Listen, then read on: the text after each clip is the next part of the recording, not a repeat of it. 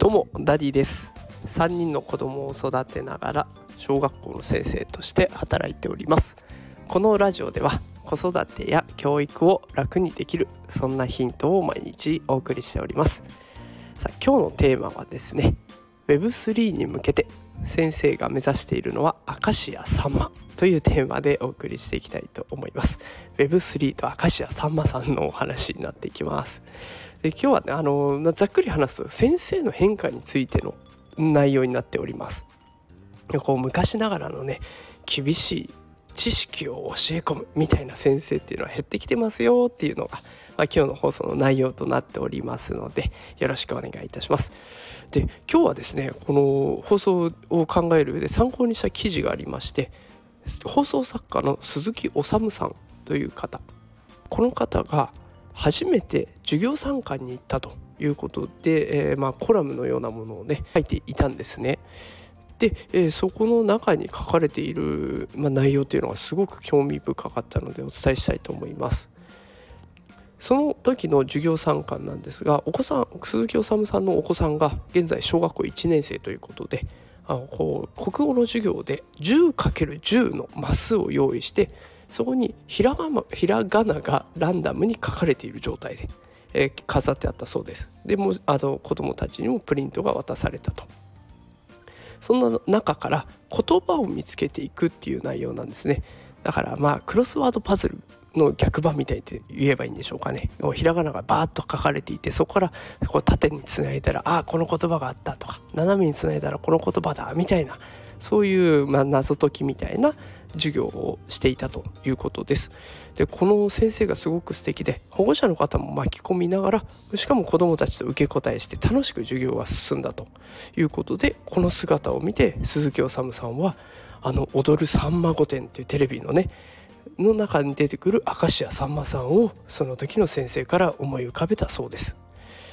あな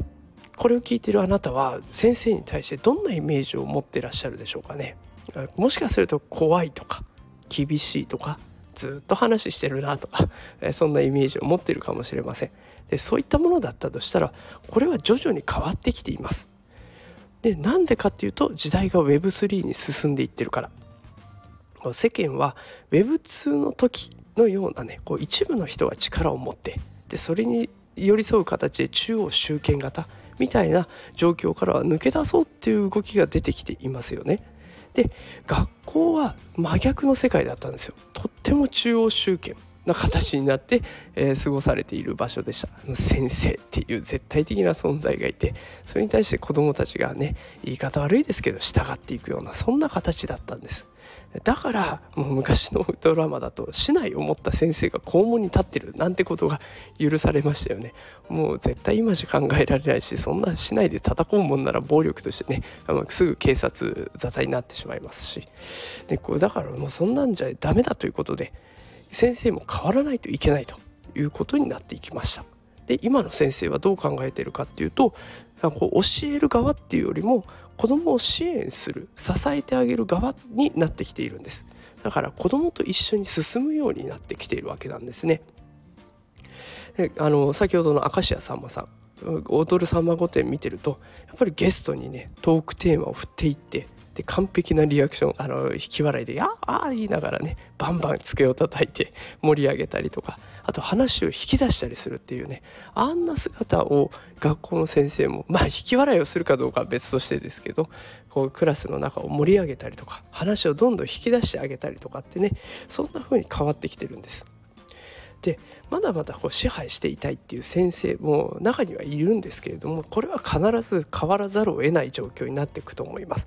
どうしてかっていうとやっぱり社会が変わっていくからで社会に求められる人材を学校はね育成していかないといけませんので、ね、必ず先生たちは変わっていきますので、えー、ぜひねあのお子さんを抱えてる保護者の皆さんもあ先生たちってこういうふうにやり方変えてきてるんだなっていうのをちらっと頭の中に入れておいていただけるとでちょっとあのなんでうちの先生優しくばっかりしてとか もっと怒ってほしいのにとかっていう思いを持たれるかもしれませんがちょっとずつ時代が変わってるんだろうなっていうふうに思っていただけると助助かります。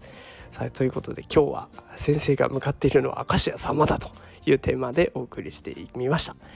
えー、毎日放送していますのでもし今日の放送よかったらいいねとかコメントとかたくさんいただけると嬉しいです、えー、たくさんたくさんのコメントが励みになりますのでこれからも頑張って配信していきたいと思いますそれではまた明日会いましょうさようなら